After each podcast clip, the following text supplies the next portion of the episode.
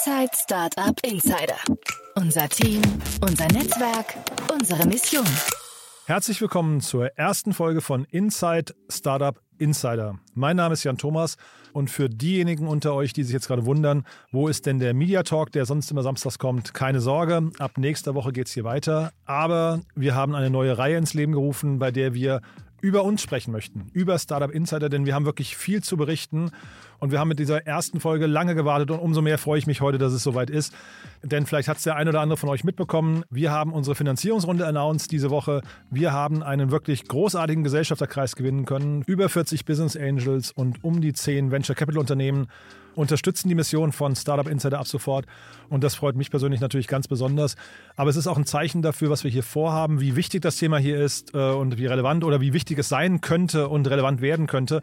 Denn natürlich sind wir erst am Anfang und haben noch unglaublich viel vor. Aber es fühlt sich wirklich toll an und die Resonanz auf LinkedIn und in der Presse war jetzt wirklich auch großartig diese Woche. Deswegen vielen Dank an alle, die uns beglückwünscht haben und natürlich auch vielen Dank an alle, die uns hierher gebracht haben. Allen voran, ich habe es ja schon auf LinkedIn gesagt, meinem wundervollen Team möchte ich danken, denn ohne dieses Team wäre das hier auf jeden Fall nicht möglich.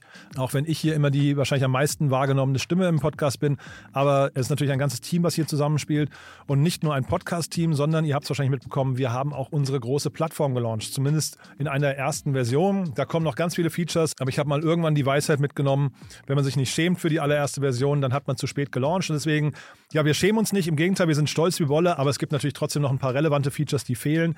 Die werden aber kommen, versprochen. Und dann möchten wir mit dieser Plattform einen riesengroßen Beitrag leisten zum Wirtschaftsstandort Deutschland, zum Startup-Ökosystem, beim Vernetzen helfen von wichtigen Akteuren, aber zum Beispiel auch Universitäten hier einbinden, damit immer mehr Gründerinnen und Gründer an Universitäten vortragen und äh, ja, inspirieren helfen. Ähm, ich glaube, darum geht es. Wissensaustausch, inspirieren und die richtigen Menschen zusammenbringen. Das wird also quasi die Mission von Startup Insider sein. Wir machen das ja schon mit unserem Podcast eigentlich ganz gut, sind da ja relativ fleißig, haben auch einen ganz, ganz tollen Newsletter, den, falls ihr noch nicht kennen solltet, unbedingt abonnieren müsst. Ähm, das ist wirklich ein toller Newsletter, kommt jeden Morgen und bringt die wichtigsten News des Vortages frei Haus.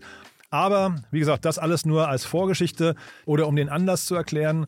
Dieses Format hier, also Inside, Startup Insider, wird es jetzt ab sofort in unregelmäßigen Abständen geben, wahrscheinlich immer samstags. Und dann werden wir berichten über Dinge, die passieren bei uns, über die neuen Produktfeatures, immer wieder einen Zwischenstand geben, wo steht eigentlich die Plattform, wo konnten wir vielleicht schon helfen, wo brauchen wir vielleicht auch eure Hilfe und was haben wir natürlich noch vor. Also wir sind, wir begreifen das als Plattform und dementsprechend ist natürlich auch jeder eingeladen, hier mitzumachen, sich an uns zu wenden mit zum Beispiel Kooperationsvorschlägen und so weiter und so fort. Also seid gespannt, es wird wirklich, glaube ich, ganz großartig und wir haben noch viel vor. Und ich habe ja gerade gesagt, Anlass ist die Finanzierungsrunde. Wir haben einen ganz großartigen Gesellschafterkreis, aber wir haben auch einen ganz wundervollen Beirat gewinnen können.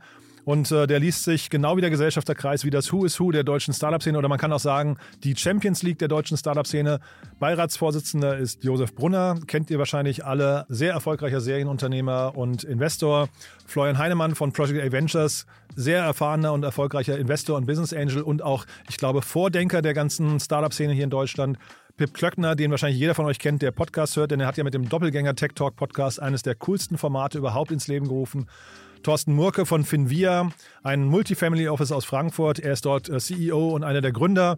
Und dann zu guter Letzt Christoph Käse von der Digitalberatung Hi. Den kennt ihr wahrscheinlich, wenn ihr Bücher lest. Er hat einige der wichtigsten Bücher in Deutschland zum Thema Digitalisierung geschrieben, ist ein unglaublich erfahrener Medienmanager und hat auch einen großartigen Podcast, den man unbedingt mal gehört haben sollte. Also ihr seht schon, ich könnte dankbarer nicht sein. Das ist wirklich ein ganz, ganz toller Kreis von Menschen, die mir mit Rat und Tat zur Seite stehen. Das ist wirklich großartig. Tolle Sessions immer. Und ja, gemeinsam haben wir, wie gesagt, viel vor. Was genau und warum das Ganze so relevant ist, das erklären wir jetzt im heutigen Podcast. In der heutigen Folge, und das freut mich ganz besonders, haben sich Florian Heinemann und Josef Brunner die Zeit genommen, um mit mir hier knapp anderthalb Stunden über den Standort Deutschland zu sprechen, über die Startup-Szene in Deutschland, über die Wichtigkeit der Plattform von Startup Insider.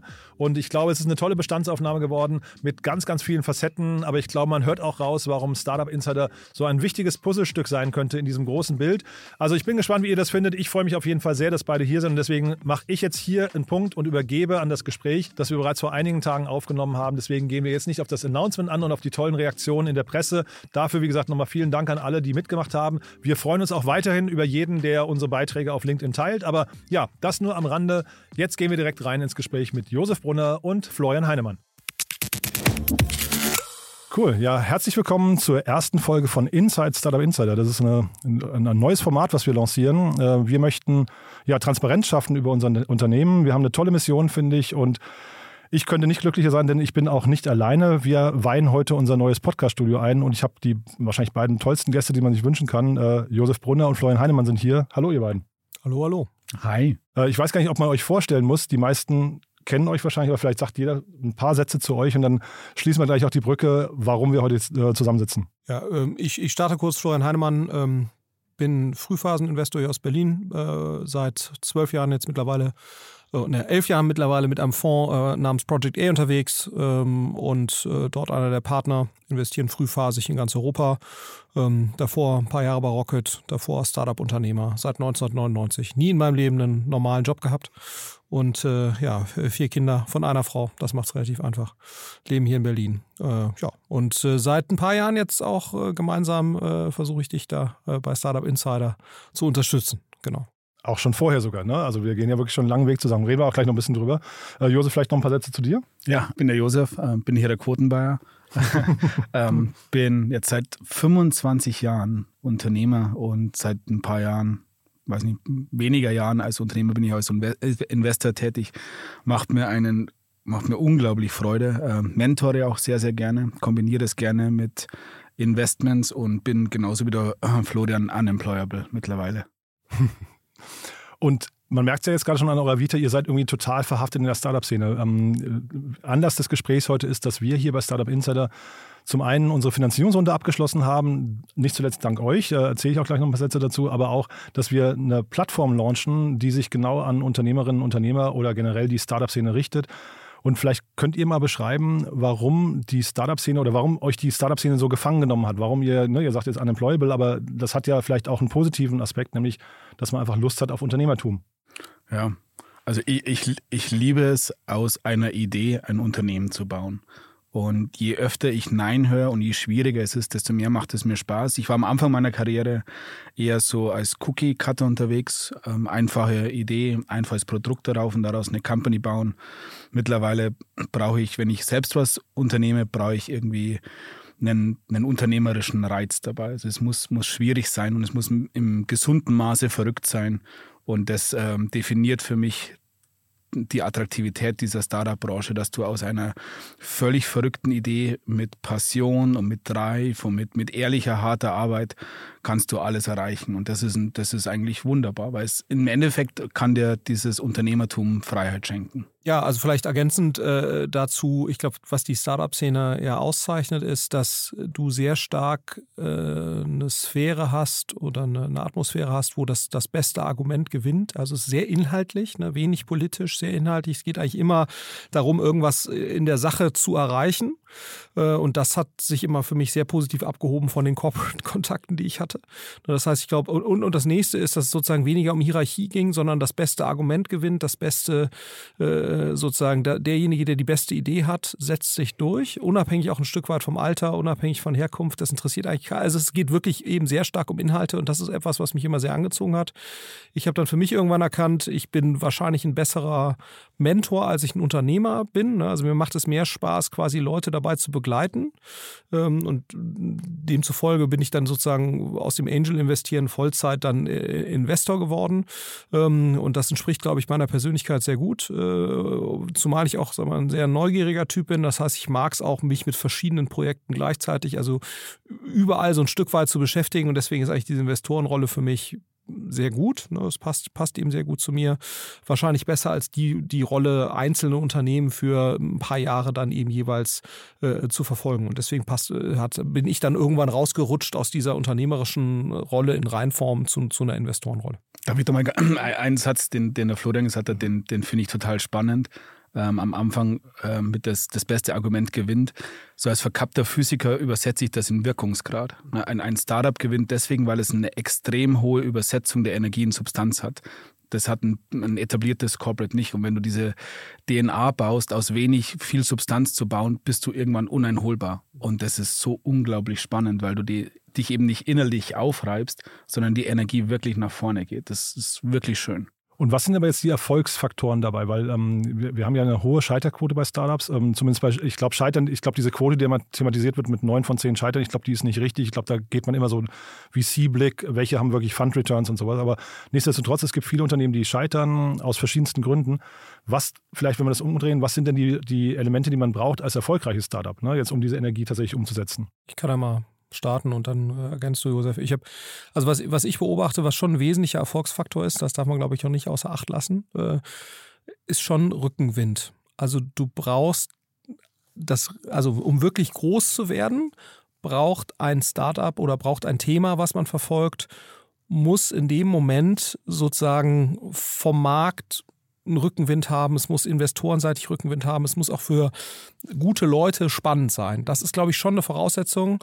Gegen etwas zu arbeiten, also gegen einen größeren Trend, macht es wahnsinnig schwer, erfolgreich zu sein. So, das heißt, und, und ich glaube, bei aller Relevanz des Individuums, auch für den Erfolg später, darf man das, glaube ich, immer nicht vergessen. Und das nächste, was ich beobachten würde, die sehr guten Firmen schaffen es eigentlich, die kritischen Erfolgsbereiche, die um eine bestimmte Marktopportunität erfolgreich zu bearbeiten, dort ja, einfach eine sehr, sehr gute Kompetenz in den verschiedenen Bereichen, die für den Erfolg notwendig sind. Ne? Also äh, häufig bei digitalen Startups ist ja irgendeine Art von Technologie, ähm, äh, ein sehr gutes Produkt, da ein hohes Maß an Exzellenz aufzubauen. Und die sehr guten Firmen, finde ich, zeichnen sich dadurch aus, dass sie schaffen, in mehreren Fachbereichen, Produkt, Technologie, dazugehörige Daten, damit schlaue Dinge zu machen, Marketing, Sales, parallel eine Aufwärtsentwicklung zu erzeugen. Ne, das heißt also, sich, sich sehr, sehr gut in mehreren Fachbereichen quasi oder Kompetenzbereichen parallel sehr positiv zu entwickeln und sich auch gegenseitig dann zu bestärken. Weil das ist mir schon vielfach aufgefallen. Du hast ab und zu mal Firmen, die machen dann eine Sache sehr gut und die sind auch mal zwei, drei Jahre dann gut unterwegs. Aber damit eine Firma wirklich 10, 15 Jahre sehr erfolgreich ist, sehr prägend ist, sehr groß werden kann, brauchst du in der Regel vier, fünf, sechs Kompetenzbereiche, die parallel sich exzellent entwickeln müssen. So, und ich glaube, das ist immer das, was man, was man auch beachten muss, wenn man so eine Firma baut, dass man wirklich darauf achtet und sagt, was sind die erfolgskritischen Bereiche, wo muss ich eigentlich uniques IP, uniques Wissen, unique Prozesse aufbauen und das eben in der Parallelität zur Wirkung zu bringen. Und, und das gelingt nur sehr selten, selbst wenn man weiß, was man da eigentlich tut. Und das ist, finde ich, eigentlich immer ganz spannend, aber ich finde bei fast allen Firmen, die du beobachten kannst, die sehr wertvoll werden, die aber dann auch parallel operativ wirklich erfolgreich sind. Da beobachte ich eigentlich diese, diese Entwicklung und dann vielleicht letztes, und da bin ich auch, bin ich auch ruhig. Du brauchst, damit das funktioniert, eigentlich für jeden dieser Bereiche, brauchst du Thought Leader, Vordenker, Architekten, die quasi diesen Kompetenzaufbau exzellent gestalten. Ne? Also wenn du dir sowas anguckst wie Zalando, du brauchst halt einen exzellenten Logistikarchitekten. Du brauchst jemanden, der richtig gut einkauft. Du brauchst jemanden, der richtig gut Marketing macht, richtig gut CR macht. Dann brauchst du aber jemanden, der die Daten da zur Verfügung stellt, dass die alle sehr gute Entscheidungen treffen können. Und dann brauchst du noch einen Typen, der richtig gut fundraised ja, damit die ganzen Leute oder die ganzen Ressourcen eben zur Verfügung stehen, überhaupt in der Qualität. So, und dann hast du schon, da habe ich jetzt bestimmt noch drei, vier Bereiche vergessen. Und ein richtig gutes Produkt brauchst du noch ein also, und das muss ja alles parallel sein. Weil wenn das nicht aufeinander abgestimmt parallel erfolgt, dann verlierst du halt immer, ne, Thema Wirkungsgrad von gerade, dann geht immer in einem Fachbereich oder in einem Kompetenzbereich geht, geht Energie verloren, weil die nicht vorwärts kommen. Ne? Du brauchst in der Regel wirklich diese Parallelität oder die parallele Entwicklung. Und das ist, finde ich, äh, das Schwierigste als CEO, dass du das halt schaffst. Weil viele CEOs haben halt natürlich ein, zwei Fachbereiche für sich im Blick, weil das ihr Leidenschaft, ihr herkommt. So, und ich glaube, das parallel hinzukriegen, das ist eigentlich die größte Schwierigkeit. Sorry, jetzt habe ich lang geredet, jetzt äh, mal gucken, was, was Josef noch zu ergänzen hat. Ja, das vor allem auch relevant gesprochen, nicht nur lang geredet. Also ich, ich äh, bin da komplett bei dir. Ähm, zum Rückenwind würde ich, würde ich Glück hinzunehmen. Ja, das ähm, habe ich in meinem Leben gesehen. Da kann ich hunderte von Stellen sagen, das war so knapp. Und das ist Glück darf man nicht unterschätzen, ähm, auch wenn man ein faires Assessment von Erfolg oder Nicht-Erfolg zeichnen will. Ähm, ich sehe es eigentlich relativ einfach, was, was du brauchst, um Erfolg zu haben. Das macht es nicht weniger schwierig. Als guter CEO hast du ein strategisches Zielbild und baust eine Organisation, die dieses strategische Zielbild so effizient wie möglich abbildet und beim Abbilden die Peers outperformt. Das ist, glaube ich, deine einzige Aufgabe, die du als CEO hast. Ähm, Florian hat gerade das, das Wort des Architekten genutzt, das finde ich total sympathisch, ähm, weil du, wenn du diese Organisation baust, musst du die relativ ähm, zu den Requirements deines Unternehmens bauen. Also du musst sagen, okay, was ist jetzt in dieser Phase, in der wir uns befinden, gerade wichtig? Und dann holst du dir wenn wir sagen, wenn wir jetzt beim Bau bleiben würden, ähm, Spezialisten für die einzelnen Gewerke rein. Und die bauen das. Die musst du aber austauschen oder upgraden, wenn äh, du merkst, dass sich deine Herausforderungen als Unternehmen ändern. Also dein Head of HR sieht wahrscheinlich bei 50 Leuten anders aus wie bei 1000 Leuten. Und diesen Blick musst du haben. Dazu musst du das Ego aus der Gleichung nehmen. Das fällt unglaublich vielen Gründern schwer. Ähm, deswegen ist nicht jeder Gründer ein guter CEO und nicht jeder gute CEO abhängig von der Phase ein guter Gründer. Und das ist, diese Selbstreflexion fehlt ganz vielen. Und das ist einer der Gründe, warum viele Unternehmen ihr Potenzial nicht ähm, realisieren. Und wenn du das schaffst, immer die richtige Organisation, dazu gehört das Board, die Investoren, deine Mitarbeiter, ähm, ab, äh, relativ zu der ähm, Phase deines Unternehmens zu haben, dann erhöhst du den Wirkungsgrad signifikant und hast dann die Möglichkeit, deine Peers outperformen, was eigentlich der eigentliche Gradmesser deines Erfolgs sein sollte. Es sollte immer relativ zu deinen Peers sein. Ähm, und dann ähm, zwei Sachen vielleicht noch. Äh, Kultur ist unglaublich wichtig. Ähm, du hast immer eine Firmenkultur und wenn du sie nicht baust, baut sie sich automatisch. Das ist nicht gut. Mhm. Du darfst keine Kompromisse bei deiner Kultur machen und musst ähm, die Primadonnas und die Störenfriede, egal wie talentiert sie sind, rausnehmen. Mhm. Ähm, und das Zweite ist, du musst eine DNA haben und einen USP. Also wenn du, ich, ich bin ja immer im Berg und vergleiche das immer mit, mit Bergsteigen und es gibt unterschiedliche Wege auf dem Gipfel.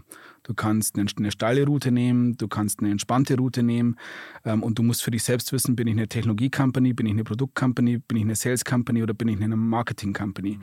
Wenn ich versuche, alles zu sein, bin ich mediocre in allen Bereichen und werde es nicht schaffen. Ja? Google ist für mich ein wunderbares Beispiel einer Technologie-Company, Cisco ist ein perfektes Beispiel einer Sales-Company. Beide sind extrem erfolgreich. Ja? Du musst wissen, wer du bist. Mhm. Und jetzt habt ihr gerade. Kann ich vielleicht eine, äh, eine Sache, jetzt, was ich sehr spannend bei dem Thema Kultur finde was ich so über die Zeit gelernt habe, man denkt ja immer so, es gibt so die erfolgreiche Unternehmenskultur. Ne? Und, und ich bin total bei dir, du brauchst eine Kultur. Was ich nur beobachtet habe, ist, die Kultur, die musst du aktiv bilden, 100 Prozent unterschrieben. Ähm, ich glaube nur sozusagen, es gibt eben nicht die erfolgreiche Kultur, sondern du, du musst halt die Kultur explizit herausbilden, die halt zu dir als Gründerteam oder wenn es ein Gründer ist, zu, zu dieser Person perfekt passt. Ne? Deswegen, ich bin mittlerweile auch weg von diesem Thema, alle müssen, was ich bin jetzt eher so ein skandinavischer Typ, ne? also sehr flache Hierarchien und das passt halt zu mir. Aber es gibt durchaus andere Firmen, die sind hochperformant mit einer sehr testosteronigen performanceorientierten, eher harten Kultur. Das ist nicht unbedingt schlecht. Man muss es halt nur sehr explizit machen, dass halt die Kultur dort so ist. Dann ziehst du eben auch Leute an, die in so einem Umfeld sehr gut performen. Das heißt, ich glaube, das Wichtige ist eben wirklich für sich selbst bewusst zu erkennen, was ist eigentlich die zu mir als Gründerteam, als C-Level sehr gut passende Form der Kultur und das auch sehr explizit machen, weil das eben dafür sorgt, dass quasi in Selbstselektion Mitarbeiter und Mitarbeiterinnen zu einem kommen, die halt dazu passen. Ne, und ich glaube, wie gesagt, da, da habe ich mich so ein bisschen von verabschiedet zu sagen, es muss die Kultur geben, sondern es ist, glaube ich, es gibt nur eine passende und eine unpassende Kultur. Es gibt aber nicht sozusagen die perfekte Kultur. Um es deinem Podcast komplett zu derailen, gehe ich da, gehe ich da auch nochmal drauf ein, mhm. weil ich da, das, das, da bin ich komplett bei dir, Florian. Bringe mich zum anderen Punkt. Wir, also viel, bei vielen Gründern, auch die ich mentore, merke ich, dass die ähm, die sehnen sich nach so einer Art Blaupause. Also wie baue ich ein Unternehmen? Und da gibt es mannigfaltige Fragen, die sie haben. Eine davon ist die Kultur. Und Florian hat absolut recht. Alles ist immer kontextualisiert und abhängig von der Situation. Und wie du eine Entscheidung triffst, hängt komplett von dir, deinem Unternehmen, wie du tickst, von deinen Mitarbeitern ab. Und deswegen ist es so unglaublich schwierig zu sagen, eine Kultur muss XYZ sein mhm. oder du sollst das und das machen. Du musst eigentlich intuitiv spüren, ja, viel Bauch, was gerade das Richtige ist. Und ein, ein guter CEO formt und schützt und verteidigt diese Kultur, die er hat. Und jetzt komme ich wieder zu meinen unterschiedlichen Routen. Ob du jetzt eine Sales-Kultur hast, die vielleicht tendenziell eher aggressiver ist, oder eine Technologie- ähm, Kultur, das ist wahrscheinlich für den, Verfol für den Erfolg gar nicht so relevant, sondern dass du innerhalb dieser Kultur und deinem USP und deiner DNA der Beste bist. Ja? Mhm. Und dann im positiven Sinne keine Kompromisse eingehst. Mhm. Und dieses intuitive Spüren, äh, Florian, jetzt seid ihr als VC, ihr habt ja wahrscheinlich einen unglaublichen Dealflow. Ne? Das sind ja bei, bei VCs, sagt man immer irgendwie so zwischen, ich weiß nicht, 1000, 3000 äh, Businessplänen pro Jahr. Das ist ja eine unglaubliche Menge und da macht ihr aber wahrscheinlich 10, 20 Investments pro Jahr, irgendwie so in der Größenordnung. Also wirklich nur ein Bruchteil dessen, was man sieht. Ähm, ist das bei vielen eben diese Intuition noch fehlt und weil die vielleicht auch gar nicht wissen, was sie wissen müssten. Also zum Beispiel, dass sie eben, äh, ich weiß nicht, also diese, diese ganzen Faktoren, die ihr gerade angesprochen habt, könnten ja auch Lücken sein, wenn sie nicht vorhanden sind. Das ist immer Glück und Kultur ist vielleicht kommt auch später, aber viele Dinge davon sind ja äh, beginnen bei der Idee, beim Markt und so weiter, Dinge, die man vielleicht gar nicht weiß, dass man sie nicht weiß. Seht ihr das häufig? Also ich glaube, der größte Filter ist nicht das. Ne? Also der größte Filter ist schon, die meisten Firmen sind halt keine VC-Cases. Mhm was sie nicht zu schlechten Firmen macht. Das ist, glaube ich, nochmal ganz, ganz wichtig. Man denkt ja immer so, wir sind ja immer in dieser Bubble unterwegs und jedes Firma braucht irgendwie VC und so. Die aller, allermeisten Firmen für die ist VC die schlechte, die, eine schlecht, schlechte oder nicht geeignete Finanzierungsform.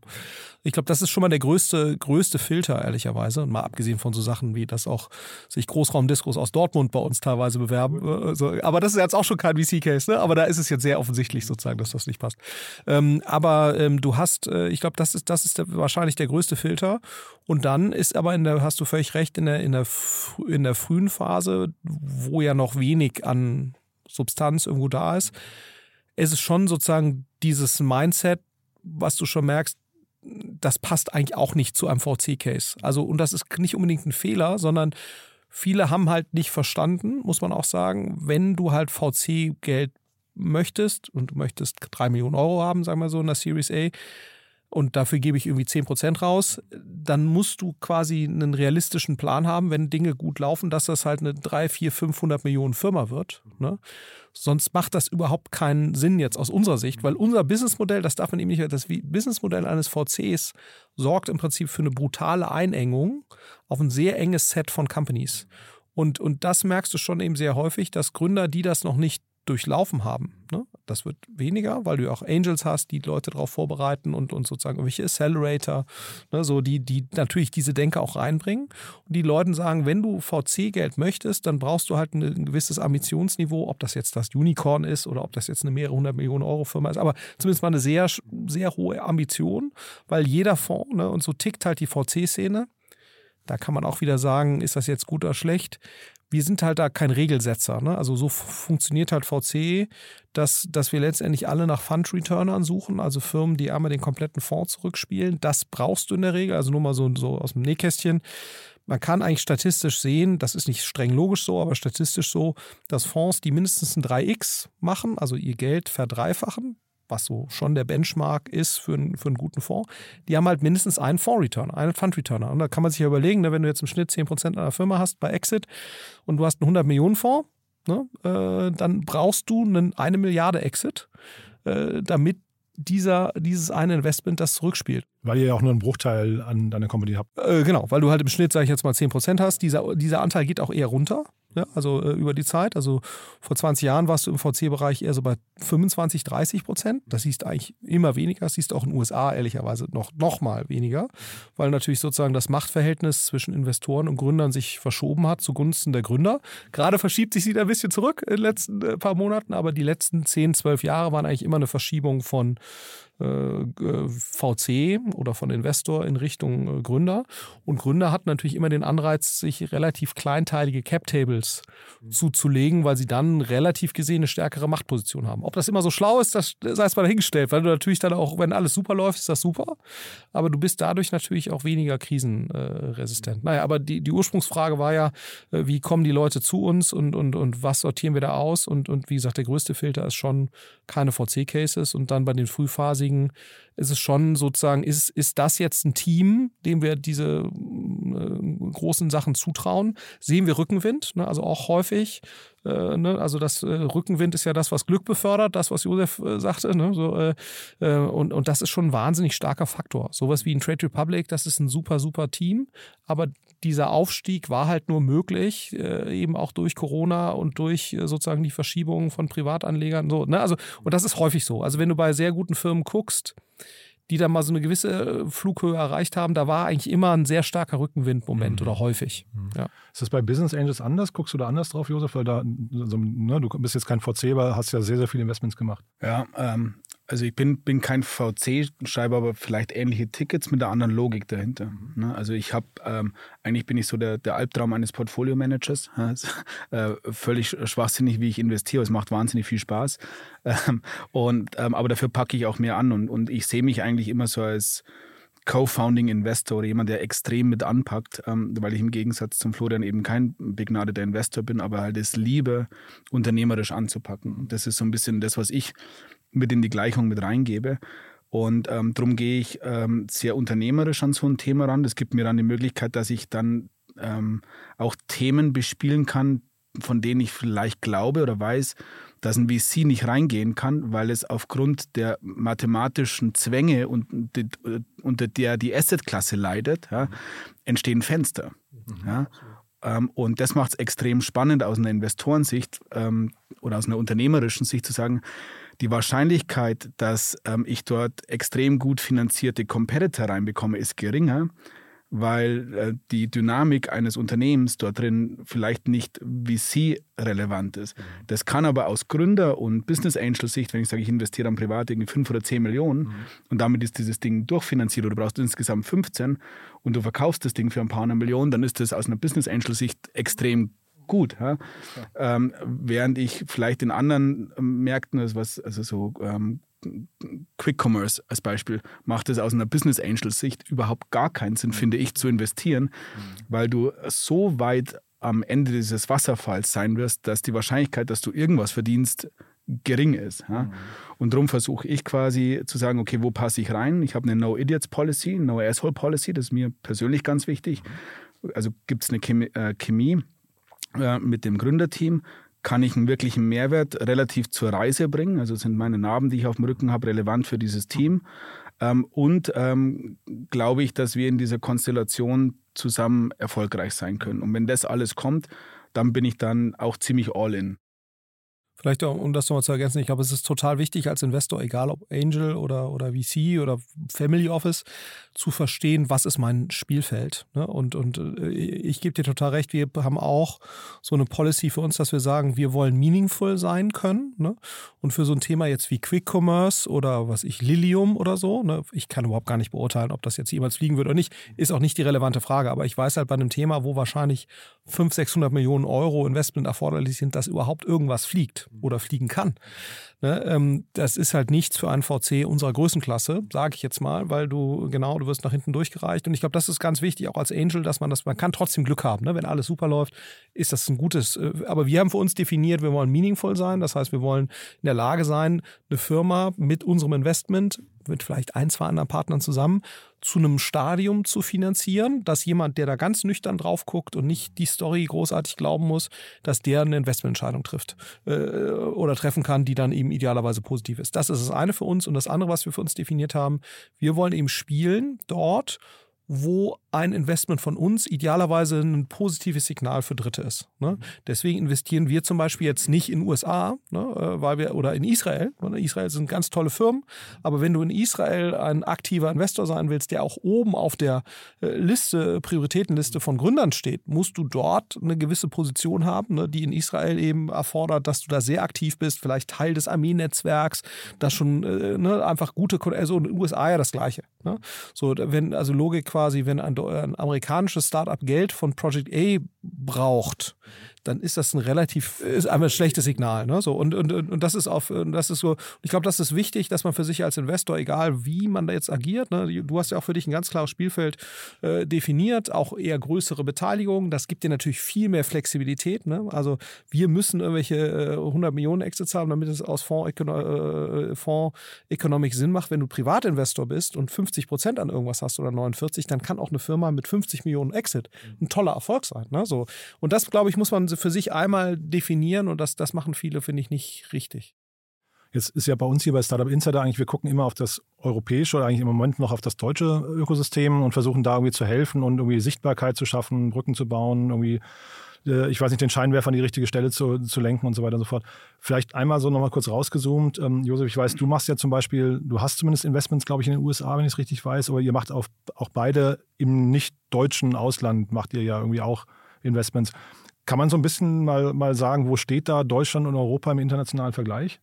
Ja, ähm, ich, ich versuche mal anzufangen und dann äh, kannst du es nach Hause bringen, Florian. ähm, also ich mache Investments in den USA. Ich habe auch die meisten meiner Firmen ähm, in den USA domiziliert, weil wenn ich noch einmal in meinem Leben Notar sehe, flippe ich aus. Ja? Das ist das, also die GmbH treibt mich in den Wahnsinn. Ja? Ähm, und ähm, das ist aber nur einer der Gründe. Der zweite der Gründe ist, ähm, ein Deutscher hat nie ein Problem von einem Ami zu kaufen ein amerikanisch speziell regierungsnahes Unternehmen hat potenziell manchmal Herausforderungen von einem Deutschen zu kaufen. Also wenn du jetzt in bestimmten, ich habe, mache ja auch so Cybersecurity-Themen, ähm, dann macht es einfach mehr Sinn, wenn das äh, Unternehmen in den USA ist. Aber auch da dasselbe, na, du baust ein Unternehmen und schaust dir an, was macht am meisten Sinn. Ja? Wo, wo setzt du das, dieses Unternehmen an? Ähm, was unterscheidet die deutsche ähm, Startup-Szene, das war deine Frage von der amerikanischen. Ich glaube, ein paar Sachen. Das erste ist, Du hast ein wesentlich besseres und auch besser funktionierendes Ökosystem in den USA, ähm, das ähm, auch mehr Parteien beinhaltet. Du hast die, die Angels, die extrem aktiv sind ähm, und du hast eine VC-Branche, die es geschafft hat, über Generationen hinweg Fundgenerationen zu bauen. Also ich habe, ich wollte einmal in, in, ein Unternehmen von mir, habe mir kleiner Perkins investiert und da hast du schon drei Generationen durch. Ne? Das haben wir in Deutschland noch nicht geschafft. Äh, du siehst dann, Target Partners ist jetzt ein zum Beispiel in München, die glaube ich hatten schon eine, eine, gewisse Traction und Performance auch, die gehen jetzt einfach aus dem Markt. Mhm. Und das ist eigentlich schade, weil die haben sich ja ein Netzwerk und eine Reputation aufgebaut und das ist jetzt alles weg und irgendwie dann, und du siehst halt ganz, ganz viele neue Fonds. Mhm aus dem Boden sprießen. Das finde ich schade. Die Amerikaner machen das besser. Ähm, der damit zusammenhängende nächste Punkt ist, ähm, wenn du von einem Top-US-VC finanziert wirst und du bist jetzt sagen wir mal im B2B-Umfeld unterwegs, und du sagst, ich muss mit dem CEO von Cisco, von Oracle, von wen auch immer reden, äh, mit dem reden, dann dauert es eine Woche oder zwei und du sitzt da. Und das ist schon ziemlich cool. Warum? Weil diese Funds und die teilweise retireden Fundmanager die finanziert haben. Gleichzeitig investieren aber die ehemaligen Gründer und auch die Companies wiederum in die Funds. Und dadurch entsteht fast ein Flywheel. Ne? negativ gesehen manchmal eine Blase, im positiven gesehen aber ein, ein echt gut funktionierendes Ökosystem. Und deswegen sind wir Deutsche in der Pflicht, die wir Erfolg hatten, mhm. dass wir zum einen reinvestieren, Zeit und Geld und dass wir uns in Netzwerken zusammenschließen und nicht so eigenbrödlerisch unterwegs sind. Und dann muss sich jeder an die eigene Nase fassen, ich mich auch. Und deswegen versuche ich mich da auch zu engagieren. Aber das ist, glaube ich, der Hauptunterschied, ein gut funktionierendes Ökosystem, das sich schön wie in so einem Spinnnetz zu einem. Netzwerk gesponnen hat, das dich wirklich extrem begleitet und beschleunigt und einfach nochmal viel breiter aufgestellt ist als wir. Ne? Das ist, was glaube ich jetzt nicht daran liegt. Ich meine, jeder, der jetzt mal an der äh, US-Uni war, weiß das. Ne? Also der Amerikaner an sich ist ja jetzt nicht schlauer. Ne? Und die schlauesten Leute sind häufig die, die aus Indien kommen. Ja, so. Aber ähm, äh, es gibt einfach viele, die dieses System verstehen, ne, die das auch schon länger durchlaufen haben. Du hast auch, es ist völlig normal, dass du irgendwie 52-jährige CFOs in Startups triffst oder so. Ne? Das ist einfach ein völlig in der Mitte der Gesellschaft angekommenes Phänomen, was bei uns so langsam so ist. Ne? Aber wir sind da einfach Jahrzehnte hinterher. Ne? Ich glaube, wenn du die, die Entwicklung jetzt isoliert sehen würdest, ich glaube, das geht hier schon in die richtige Richtung. Also wenn du einfach die Entwicklung von 2.5 bis jetzt siehst, also ganz grob, also das 2.5 fing das ja so langsam nach dem neuen Marktcrash und so, äh, Crash auch der, der Venture Capital Szene. Wir hatten ja schon mal über 100 Venture Capital Fonds in Deutschland, um die 2000er, das darf man nicht vergessen. Da viele haben es davon nicht überlebt eben, ne? also weil die dann eben 2003, 2004 kein Geld mehr bekommen haben und sind dann aus dem Markt ausgeschieden. Wenige wie so ein Early Bird oder Target Partners haben das überlebt. Und du brauchst natürlich auch so einen, so einen Zyklus von ne, sehr guten Gründern, die dann finanziert werden von sehr guten VCs. Dann äh, haben die wieder ein Exit. Ne? So, also, und, und das dauert natürlich, das kann man ja auch schlecht verordnen, ne? sondern du hast dann irgendwann so eine Aufwärtsspirale, das siehst du so ein bisschen mit so Unternehmen wie Zalando und Delivery Hero, da kommen dann wieder tolle Leute raus. Aber das ist in den USA natürlich alles Faktor 10. Ne? Äh, und es ist natürlich auch, auch da hast du Netzwerkeffekte, ne? also nicht nur bei, bei Produkten oder im digitalen Bereich. Und Netzwerkeffekte verstärken natürlich diesen Effekt, auch dort. Ähm, deswegen ist es nicht so einfach da aufzuholen. Im europäischen Vergleich sind wir wahrscheinlich schon hinter London oder hinter UK äh, und, und wahrscheinlich mit, mit Frankreich eins der spannendsten Ökosysteme, wenn auch auf einem anderen absoluten Niveau, als das in den USA der Fall ist. Äh, aber vielleicht, wenn ich da, ähm, bin ja positiver Mensch, es wird wirklich signifikant besser. Mhm. Also wenn du dir sowas wie BioNTech anschaust, ähm, von den Hexal-Gründern, ich glaube mit 100 Millionen im Jahr oder sowas über Jahre finanziert. Mhm. Ja, zeigt, das ist ja auch so ein Business Angel Investment on Steroids, wenn du das so willst. Mhm. Ja. Kein VC-Case, ja, aber trotzdem unglaublich relevant. Zeigt, dass wir da auch hinkommen. Und dann hast du Family Offices, das finde ich auch sehr spannend. Die, die müssen ihre Rolle finden, aber die gehen auch direkt da rein, versuchen das System mehr zu verstehen. Mhm. Und es ist weniger ähm, ich gegen ihn oder ich gegen sie, sondern es, es, es kommt mehr zusammen. Mhm. Und das finde ich wirklich schön, weil wir Deutschen in der Vergangenheit ähm, ja immer die, die Chefbedenkenträger von allem waren. Ich habe immer so spaßeshalber gesagt, wenn ich irgendwo eine, eine geile Idee höre oder selbst eine habe, ähm, dann darf ich die nicht mit einem Ami pitchen, weil der sagt mir, was alles funktionieren wird. Ich muss mit dem Deutschen reden, damit ich das Haar in der Suppe finde. Mhm. Ja? Und das legen wir ein bisschen ab. Und das ist, äh, das, das gefällt mir schon gut, wo es das hingeht. Und dann vielleicht letzter Punkt, weil der Florian das angesprochen hat. Ähm, die Amerikaner sind natürlich auch unglaublich stark in universitären Ausgründungen. Und das machen die doppelt stark, weil die großen Universitäten auch extrem starke Venture Capital ähm, LPs sind. Mhm das haben wir in Deutschland nicht. Da sind wir aber auch anders aufgestellt, weil unsere Universitäten anders finanziert sind. Ähm, aber wir sehen in München jetzt als Beispiel mit Unternehmertum, sehen wir schon auch ähm, einen Nukleus von vielen erfolgreichen Unternehmen, mhm. wo sich dann auch Privatleute engagieren und da entstehen ja auch Netzwerke. Also es, es geht, glaube ich, schon in die richtige Richtung, aber, und jetzt baue ich dir gleich eine perfekte Brücke an, man braucht natürlich schon eine Matchmaking-Plattform, mhm. dass man die richtigen Parteien miteinander zusammenbringt. Total. Also die Brücke würde ich jetzt am liebsten sofort übernehmen, aber lass uns mal kurz, weil ähm, ich finde es spannend, ihr sagt jetzt Netzwerke und so dieses Erwachsenwerden. Äh, ihr habt nicht gesagt, es fehlt Kapital, weil das war jetzt die ganze Zeit irgendwie so das Credo, dass in Deutschland zu weniges Kapital reinfließt auch, äh, aus, aus dem Ausland oder wenn, wenn es kommt, kommt es aus dem Ausland. Ist das noch der Fall oder haben wir da zumindest mal schon so einen halben Check gesetzt und sagen, nee, das hat sich geändert?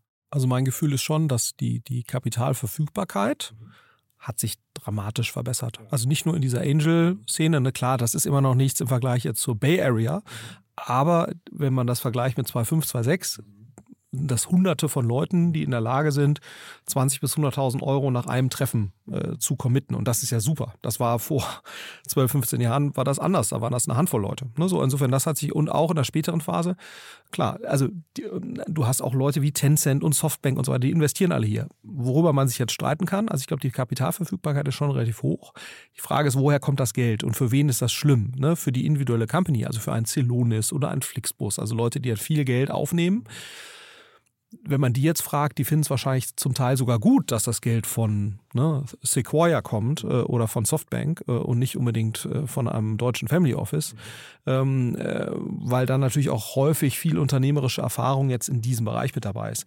Aber insgesamt müssen wir uns natürlich schon fragen, ne, also der, der europäische Anteil am Venture Capital, also die Herkunft, wo dieses Geld herkommt, ist halt minimalst im Verhältnis zu unserer äh, wirtschaftlichen Relevanz. Also eigentlich müsste man ja sagen, so ganz grob der Anteil, den Europa an der Weltwirtschaft hat, ne, am GDP, müssten wir eigentlich auch anteilig im Venture Capital vertreten sein. Ne? Also als LPs quasi, entweder direkt durch Family Office oder indirekt durch Pensionsfonds, wie das ja, was ich, der Singapur Staatsfonds, Temasek, ne? also das sind alles große oder die Universitäten hast du gerade angesprochen, äh, die äh, Endowment Fonds heißen die oder die Pension Funds in den USA USA, da ist, ne, weil da, teilweise wird auch hier ja kolportiert, ne, Venture Capital macht reiche Männer äh, noch reicher. Das ist einfach totaler Blödsinn. Ne?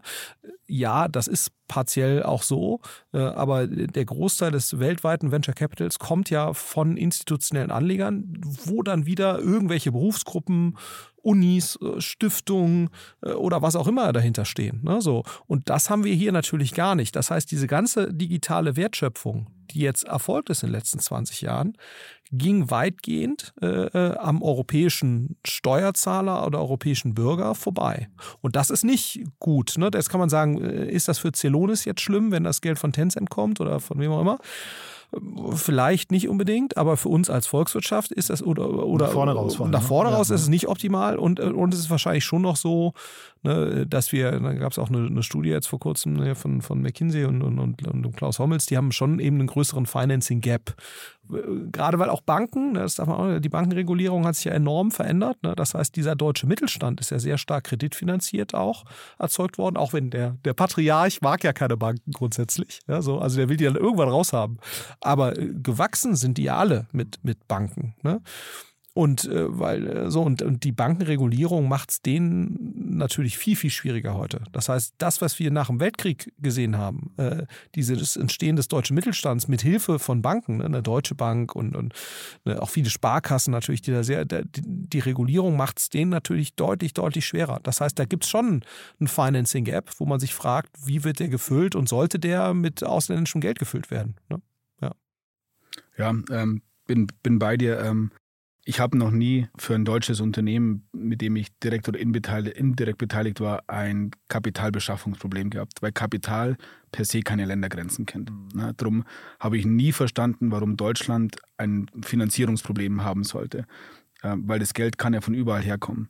Was der Florian sagt, äh, ist viel relevanter, ähm, weil das Geld, ähm, das wir in Deutschland dann erwirtschaften oder die Substanz, die wir bauen in Deutschland, fließt woanders hin. Mhm. Das ist eigentlich das Dramatische. Ne? Du hast US Pension Funds, Universitäten, ähm, die quasi deutsche Unternehmen vielleicht über US-Funds oder über deutsche Funds, das ist erst erstmal egal, das finanzieren und das fließt weg von unserer Volkswirtschaft. Ähm, ein Thema, das ich zusätzlich zu dem, was der Florian gesagt hat, noch ergänzen möchte, wo ich mich auch absolut schuldig erkenne, aber äh, damit jetzt aufhöre, ist, ähm, wir Deutschen oder die deutschen Unternehmen sind nicht acquisitive. Also wir, die Deutschen kaufen nicht so gerne zu wie der Amerikaner. Du hast in den USA viele extrem erfolgreiche Unternehmen, die eine M&A-Kultur haben. Also Cisco ähm, hat mich mal gekauft, da war ich Acquisition 196 und als ich nach zwei Jahren war die Retention vorbei gegangen bin, hatten die 215 gekauft. Ja. Ähm, in einem Unternehmen habe ich mal ein Angebot von Google bekommen, da war mal 240 oder sowas. Ja. Das, die haben Maschinen gebaut. Ja. Und wenn du mal von einem deutschen Unternehmen gekauft wirst, was selten passiert, und von einem US-Unternehmen, da merkst du diesen Professionalisierungsgrad. Ne? Das sind M&A-Maschinen. Mhm. Cisco hatte damals 100 Leute im Post-Merger Integration Team. Ja, da wir hatten Büros in, in, in Japan, in China, in den USA mhm. und in Europa und da stehen halt Mitarbeiter in jedem Büro und dann ist ein simultaneous Announcement. Mhm. Du kriegst ein Cisco-T-Shirt und ab dann bist du assimiliert. Ja? Das ist irre. Ja? Die Kultur ist weg und du bist Cisco-Kultur. Es ist spannend. Ähm, das Problem ist, da, da fließt Talent ab und ähm, es fließt IP ab. Und deswegen müssen wir, das ist ein Appell an uns Gründer, aufhören, Firmen zu früh zu verkaufen. Da, glaube ich, haben sich die Rahmenbedingungen auch geändert.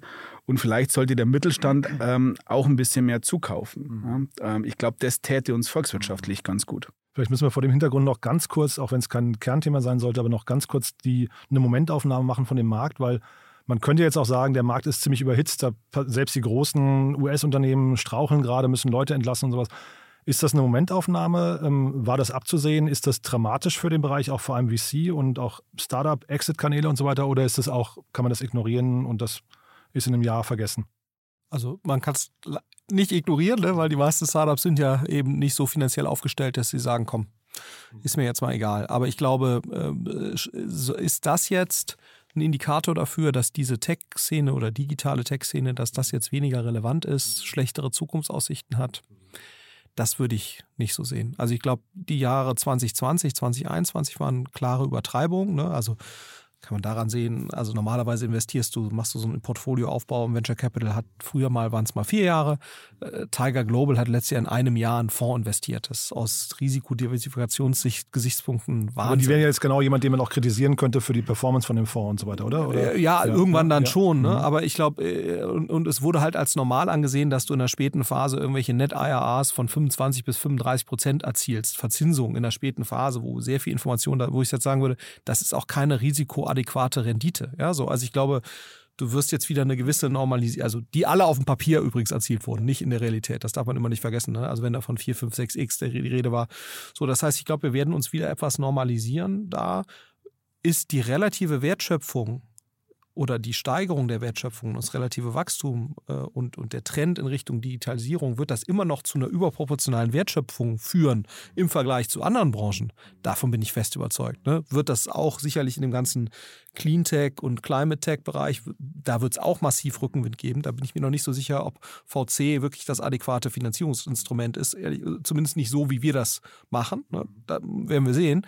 Aber da herrscht auch massiver Rückenwind. Bloß ich glaube sozusagen an sich, die Startup-Szene äh, und dieser Digitalbereich, mich würde es sehr, sehr, sehr wundern, wenn ein anderer Bereich, mal Klima außen vor, wenn die jetzt in den nächsten zehn Jahren, werden wir ja sehen, was in den nächsten zehn Jahren die dominierenden Unternehmen werden, äh, die dann, dann irgendwann da unter den größten, wertvollsten Unternehmen der Welt stehen werden.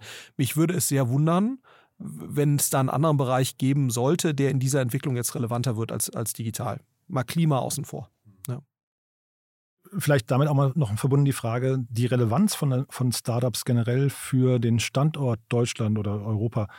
Also was wäre denn jetzt, wenn, wenn es jetzt keine Startups geben würde? Wenn man jetzt einmal sagen würde, naja, die Musik wird sowieso in den USA gespielt, wir, wir verzichten einfach auf Investments, wir verzichten auf VC und so weiter und so fort und wir glauben einfach, dass Innovationen woanders entstehen und nicht hier. Also wie, was, was, was ist die Relevanz von, von Startups für, für so eine Volkswirtschaft und, und was nicht? Also, ja, man kann ja relativ klar sehen, in den USA ist so, dass, glaube ich, vom ähm, äh, vom S&P äh, Standard Poor's 500 Index sind 50 Prozent oder sowas mindestens äh, der Unternehmen sind äh, Venture finanziert. Ja, so gleichzeitig die Verweildauer der Unternehmen im Standard Poor's Index nimmt ab, ne, wird immer schneller. Also wenn Leute immer sagen, es wird alles dynamischer und so mhm. weiter, das ist jetzt mal ein echt harter Indikator ja, dafür, dass das so ist. So und und VC äh, finanziert diese Erneuerung. Ne? Und diese Erneuerung der Wirtschaft passiert ja so oder so. Ja. Das heißt, äh, entweder du spielst da mit oder du spielst da eben nicht mit. Wir spielen da ja unterproportional mit. Und das können wir auch sehen. Deswegen entwickeln sich eben äh, GDP pro Kopf, äh, Vermögen pro Kopf, entwickeln sich solche Indikatoren in Deutschland schlechter als in den USA oder in anderen dynamischeren Regionen. Ne?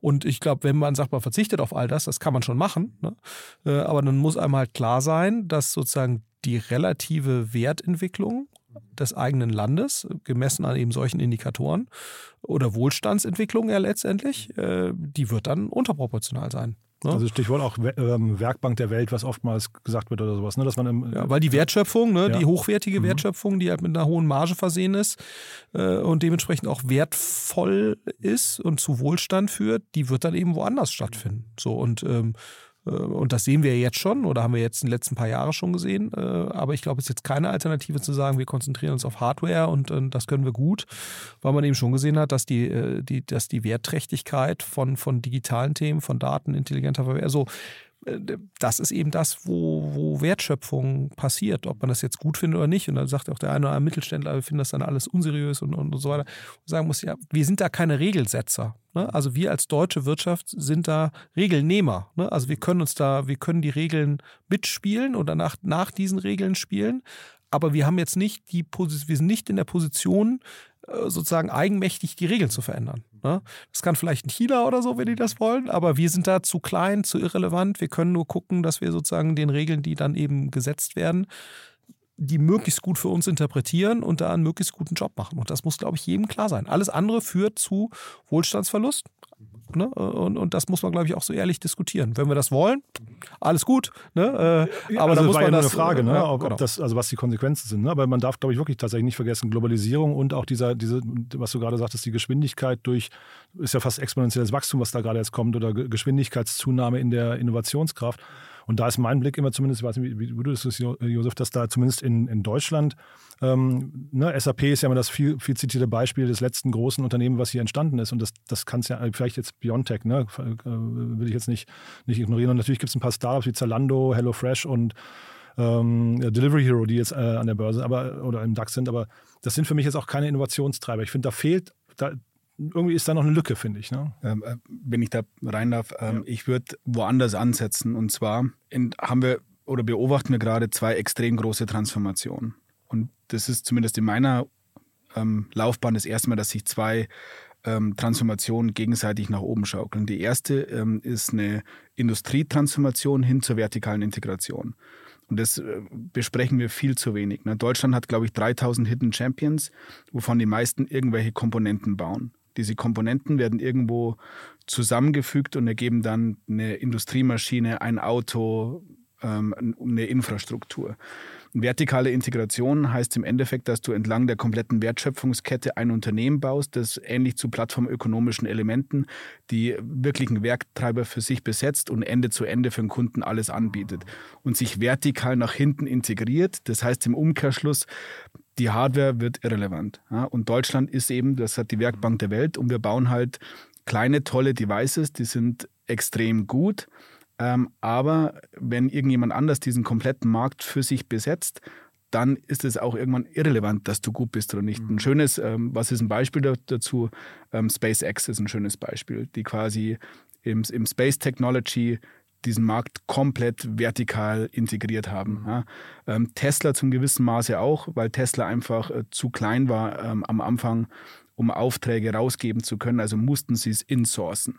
Äh, das sind jetzt nur zwei Beispiele, die man kennt, aber das passiert überall. Äh, Spotify, Netflix, alle, die ähm, integrieren sich vertikal in ihren Märkte und besetzen alles. Das führt also zu, dazu, dass ähm, in hochfragmentierten Märkten, in denen Deutschland überall unterwegs ist, äh, wesentlich weniger Spieler übrig bleiben werden. Das sehen wir überhaupt nicht. Und das Problem ist, auf dieses Cliff, auf das wir zulaufen, das ist ziemlich binär. Ja, das ist nicht, ja, dann mache ich halt ein bisschen was anderes. Ja, wenn du jetzt heute Vergaser baust, dann wirst du in der Zukunft nichts anderes machen. Ja. Ist der erste Punkt. Der zweite ist ähm, die Transformation ähm, weg, hin, vor, äh, weg von der äh, fossilen Energieversorgung. Ähm, das ist speziell für ein Hochindustrieland ähm, extrem relevant und ähm, hat einen extremen Impact auf den Standort selbst und ähm, auf die Art und Weise, ähm, wie die Infrastruktur in einem bestimmten Land, das attraktiv sein soll, aussehen muss. Und die beiden Transformationen passieren jetzt zur selben Zeit. Ja? Und das, ähm, das hat eine volkswirtschaftliche Relevanz, die ist so brutal. Ja? Und irgendwann, und das jetzt werde ich politisch, nervt mich das so, dass wir alles mit mehr Geld erschlagen und du kommst auf einen Punkt, wo das nicht mehr geht, weil dir die komplette Substanz dieses Rückgrat wegbricht. Ja? Mhm.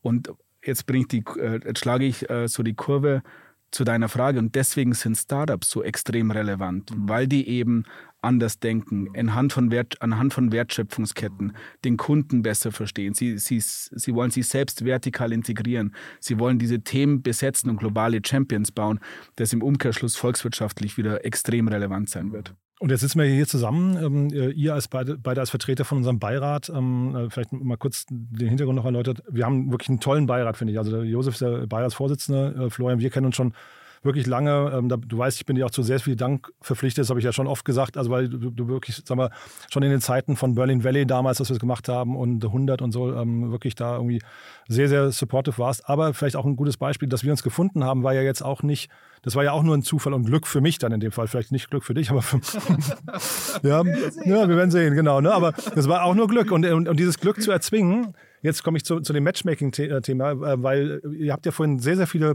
Punkte angesprochen, ähm, sei es die richtigen Mitarbeiter finden, die richtigen Investoren, vielleicht sogar auch die richtige Idee zum richtigen Zeitpunkt und sowas zu haben, also dieses, diesen persönlichen Fit das ist für mich, wenn ich so auf den Markt gucke, immer noch, und dann gleich können wir auch über die Plattform sprechen, die wir bauen, aber das ist immer noch für mich so sehr viel Glück, sehr viel Zufall, wo man das Gefühl hat, da, da, da das wird nicht koordiniert. Das ist so wie eine Zeit vor Airbnb, bevor, also wenn ich, wenn ich ein, eine Ferienwohnung buchen wollte, aber nicht genau keine Bilder hatte, kein, ich hatte keine Vorstellung davon, was ich da buche.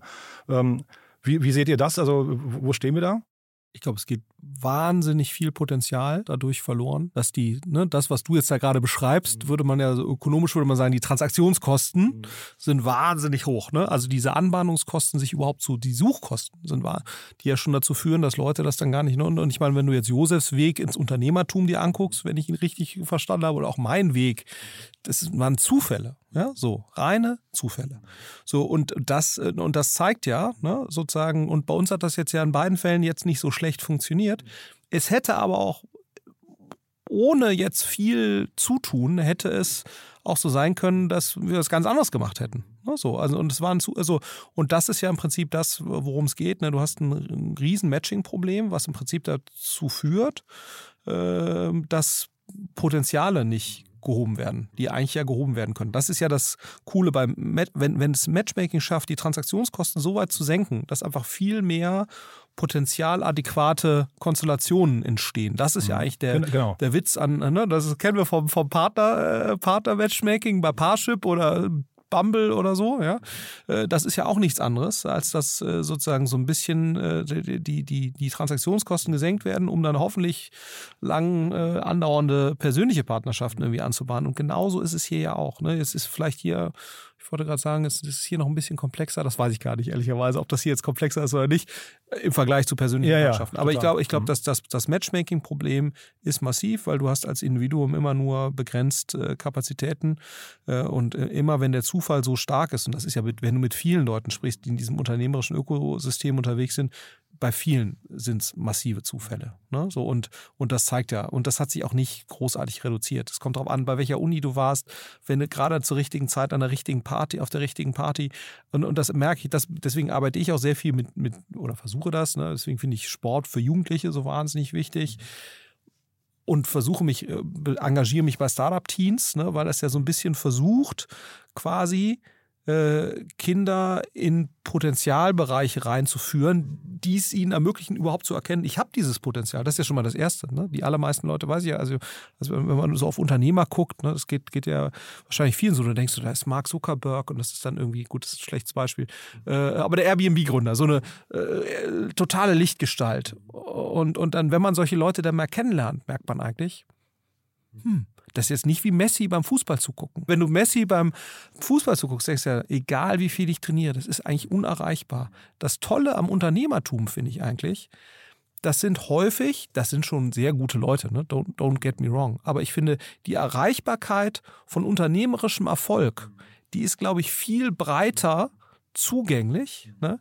Als das den allermeisten Leuten bewusst ist. Das traut, traut man sich nicht zu. Ne? Und ich glaube, das, äh, das kann man nur zum Teil mit Matchmaking lösen, aber, aber äh, das wäre ein wesentlicher Hebel. Deswegen finde ich das ein super äh, Anliegen. Ne? Ich hoffe auch, dass es ein erfolgreiches Business wird, aber ich glaube, damit kann man auch wirklich Wert schaffen. Ja? Und, und Leute glücklicher machen. Das kommt ja noch mal dazu, weil, sag mal, erfolgreiche Unternehmer, also Unternehmertum, du musst auch gar nicht wahnsinnig erfolgreich sein. Wenn du als Unternehmer so halbwegs erfolgreich bist, also dass du jetzt keine Not, Not leidest, bist du tendenziell relativ happy ne, im Vergleich zu einem Angestellten. Ne, aus diversen Gründen. So, und ich glaube, das ist ja auch nochmal, also ich glaube, das hat schon sehr viele Komponenten, die sehr positiven Effekt hätten. Ja. Aber sorry, jetzt habe ich wieder lange gequatscht.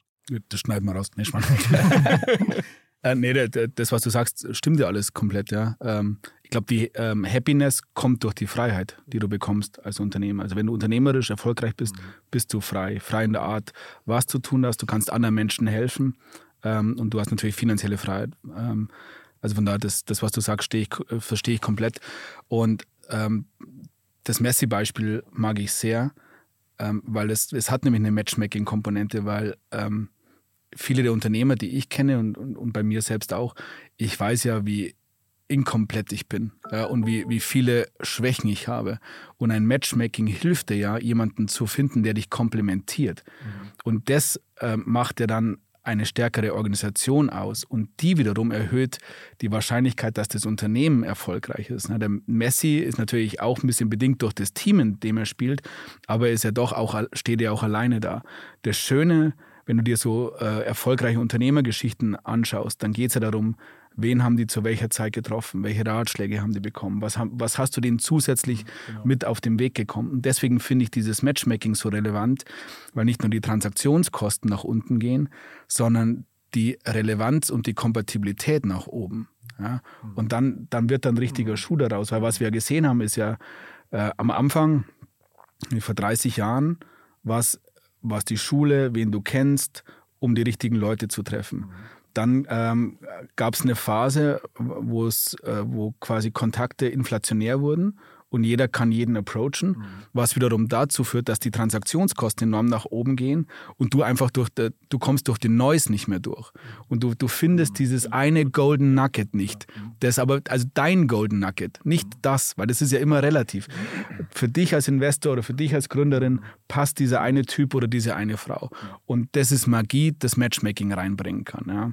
Bin ich total bei dir. Und ich glaube, diesen Neues, das ist ein, ein, Thema, was wir schon sehen. Ich habe auch hier jetzt mittlerweile, weil wir natürlich jetzt viel auf Sendung sind, sehr, sehr sichtbar sind, äh, viele Unternehmer, die an mich rantreten und sagen, sag mal, kennst du nicht einen Investor, der zu uns passen könnte? Und ich glaube, auch das ist ein, ein Thema, wo zumindest Gründerinnen und Gründer relativ viel Zeit verlieren und vielleicht auch Lust verlieren, weil sie Ne, jetzt habt ihr einen, einen großen Inbound, aber das auf der anderen Seite sind natürlich auch viele Gründer, denen dann abgesagt wird. Und wenn du hundertmal dem falschen VC oder dem falschen Business Angel dein, dein Pitch Deck schickst, in der Hoffnung, das eine Jahr zu bekommen, vielleicht, oder zwei, drei Jahre zu bekommen, ist natürlich auch mega frustrierend und, und, und zeitaufwendig. Ne? Also, und ich glaube, das kriegt man, wir, wir, wir sind ja mittlerweile eigentlich in der Datenwelt unterwegs. Also man, die Daten sind ja eigentlich da. Es wird halt nur, glaube ich, nirgendwo so richtig einfach mal sortiert, äh, ähm, accessible irgendwie zusammengebracht. Ne? Und das, das ist so eine Sache, also wenn das mal gelingen würde, ähm, wir, wir sind ja jetzt noch gerade am Anfang, wir haben jetzt lange gebastelt, jetzt geht die Plattform geht jetzt live, aber da, da, steckt natürlich viel Potenzial auch in so eine Richtung drin. Ja.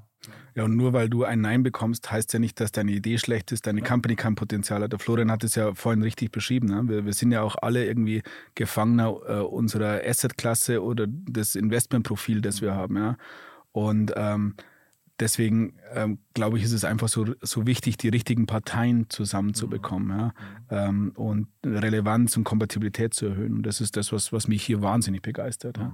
Warum? Weil du dadurch auch Leben verbessern kannst. Ne? Das ist ja, glaube ich, etwas, was uns alle antreibt, wenn du so, ein, so eine Gründerin oder einen Gründer unterstützt, kann sich dadurch das Leben signifikant ändern. Also mir gibt es unglaublich viel. Und quasi, wenn du jetzt so eine KPI oder eine Messgröße hättest von so einer Plattform weg vom, vom finanziellen, ökonomischen, mhm. ist die Wahrscheinlichkeit, dass du viele Leben positiv berührst, mhm. extrem hoch. Und das ist eigentlich ein schöner Gedanke. Glaube ich, glaube ich auch, ja. Und du hast ja vorhin auch Mentoring gesprochen, äh, angesprochen, ist ja auch so ein Thema oder jetzt auch ihr als, als Beirat. Ähm, das sind ja Dinge, die kriegt man, die sind nirgendwo auf dem Silbertablett. Die muss man irgendwie, muss man Leute zusammenbringen, die dann auch zusammenpassen. Und ich glaube, wenn man das richtig macht, dann, dann bringt das an so vielen Stellen, stiftet das, äh, stiftet das Mehrwert.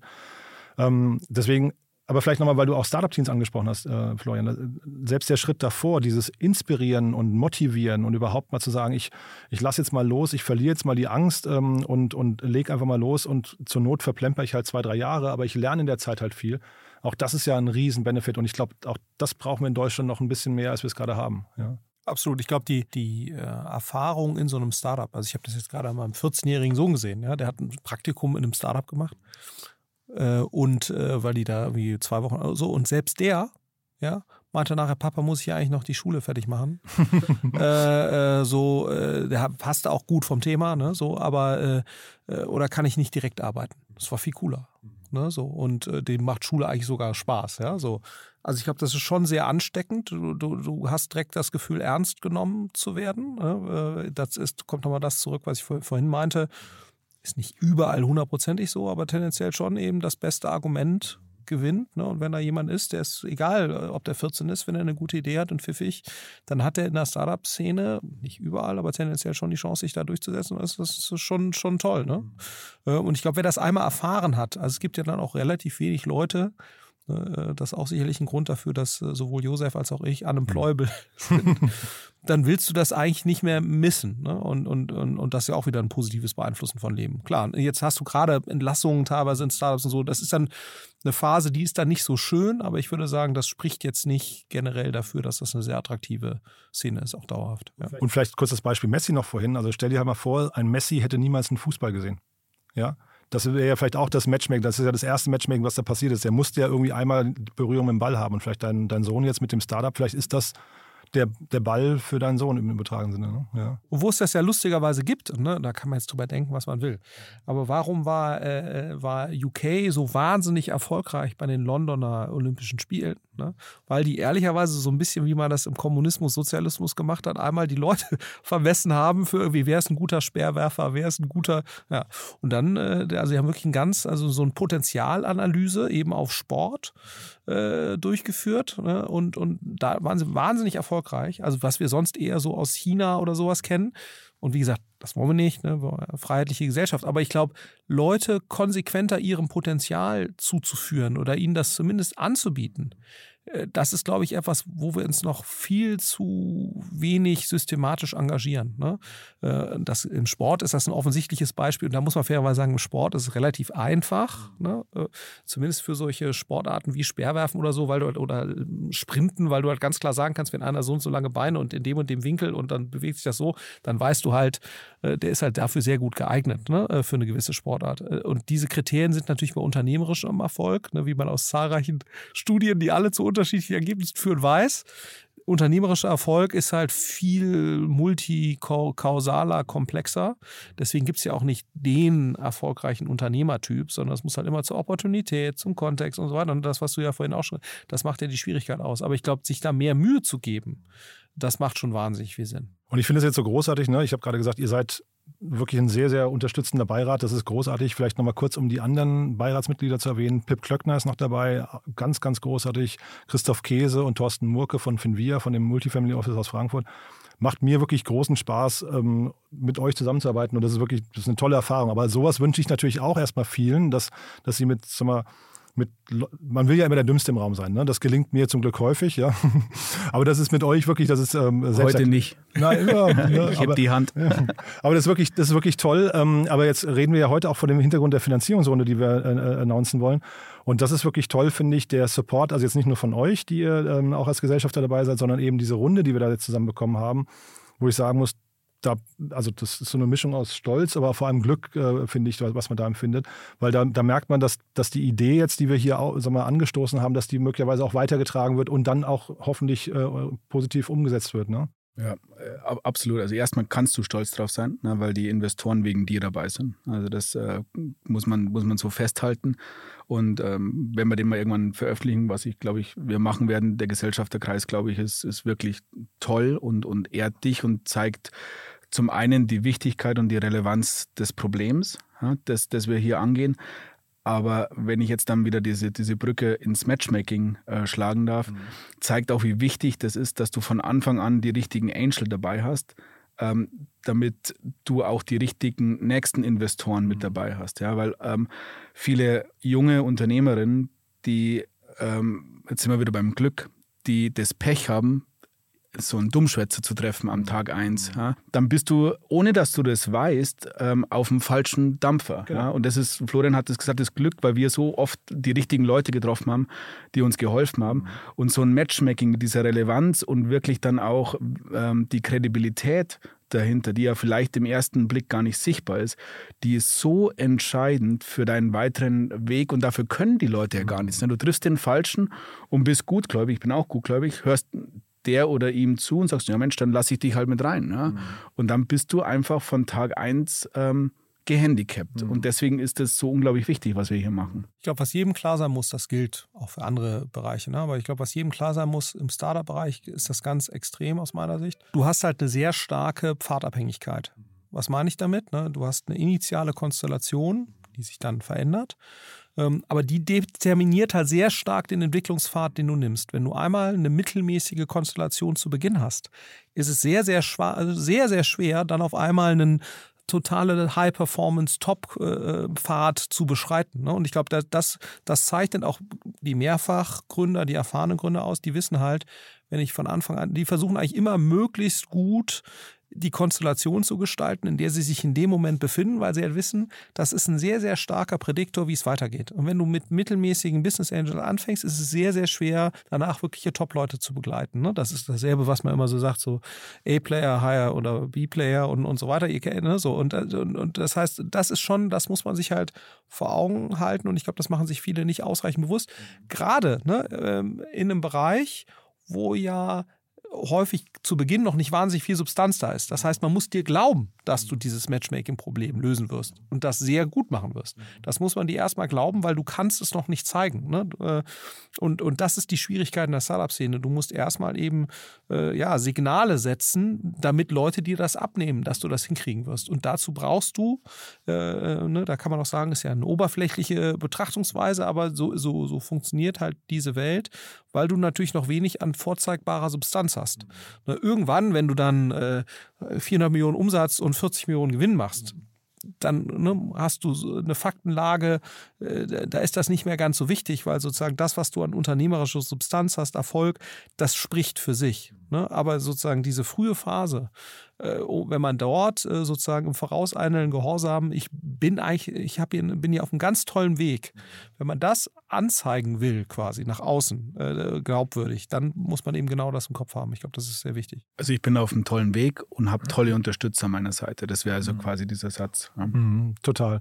Ich finde, bei dem, also Matchmaking ist natürlich so die Königsdisziplin. Ähm, auch wahrscheinlich für ein Parship und sowas hat es wahrscheinlich lange gedauert, bis da wirklich nur glückliche Paare dann irgendwie äh, zusammengebracht wurden. Ne? Aber ich glaube, auch der Weg davor, ähm, dass man einfach erstmal Transparenz in den Markt reinbringt, der ist ja extrem fragmentiert. Ja, also ähm, da, ich bin mir sicher, dass, ähm, dass viele Gründer gar nicht wissen, wer vielleicht noch existiert in ihrem Kontext und auch, auch, nennen wir es jetzt mal einfach nur ein Verzeichnis. Das ist, glaube ich, schon so ein erster Schritt, ne? bevor man, also man muss jetzt auch, glaube ich, nicht den Berg, äh, dieser ganz gerade Weg und über Nacht Reinhard Messner mäßig da irgendwie auf, äh, mit Barfuß auf dem Mount Everest, das, das ist halt, glaube ich, nicht machbar. Aber dass man halt seine, du sprichst ja immer von deinen Basecamps, glaube ich, ne? dass man halt weiß, wo sitzen die Basecamps und was will ich bis dahin, welchen Meilenstein will ich bis dahin erreichen da ist, glaube ich, auch so eine Transparenz erstmal schon, schon viel, viel gewinnen, würde ich denken. Ja. Vielleicht nochmal kurz die größten Hebel aus eurer Sicht. Was sind denn so die Dinge, wenn man jetzt, also wenn ihr jetzt ähm, gar nichts über diese Plattform wüsstet, ja, was, was sind denn so Dinge, ähm, liegt ihr da manchmal nachts wach und denkt so, boah, also da, da habe ich irgendwie entweder wieder Zeit vergeudet oder schade, dass,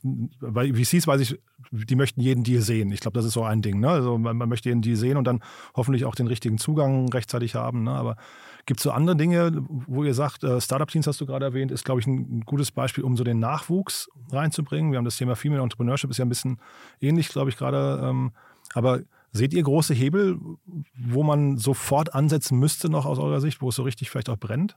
Ja, ich glaube, wo, wo viel Potenzial ist, aus meiner Sicht auch wieder so ein ungehobenes Potenzial ist, eben dieses Matchmaking zwischen, zwischen Startups und, und Corporates. Mhm. Weniger aus Sicht, also auch aus der Sicht akquisitiv, ne, das, was du ja angesprochen hast, völlig, völlig zu Recht, müssten nicht viel mehr Startups auch auch vielleicht kleinere, einfach als Kompetenzbausteine erworben werden. Da ist auch relativ viel Intransparenz.